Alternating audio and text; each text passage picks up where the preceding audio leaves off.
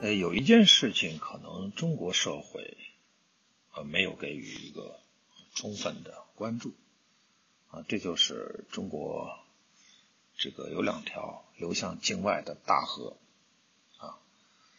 呃，从二零一九年到二零二一年的三年间啊，现在的消息表明啊，其中一条大河啊湄公河的啊流水量持续的下降。啊，目前已经是六十多年来的最低水平。啊，过去连续三年的干旱啊，已经影响了啊，严重影响了湄公河的航运、河流的生态系统，还有河岸的稳定。啊，对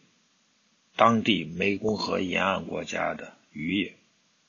和农业产量。啊，产生了非常负面的呃影响，也会给湄公河三角洲啊这数千万人的生计生活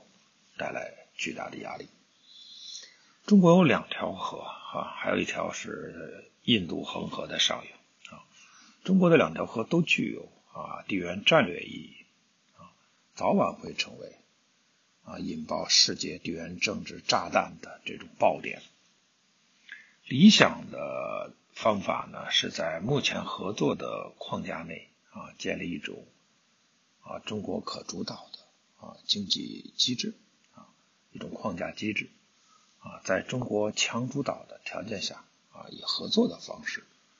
来解决问题，而不是以拖延和观看的方式在等待啊，等待下去的话呢，会导致巨大的风险。这个一点我们必须要看得很清楚。现在就是这样做的，呃，最好时机啊，也就是在地缘政治爆点出现之前这是寻求合作框架和主导的好时机啊。当地缘政治的爆点真的出现了啊，那时候是几乎不大可能找到解决方案的啊，只会。促使大家团结起来，几个国家呀合在一起，来向中国施加压力，要求中国一退再退。这种局面是很被动的啊，所以一定要知道，现在就是最好的时机，而不是将来。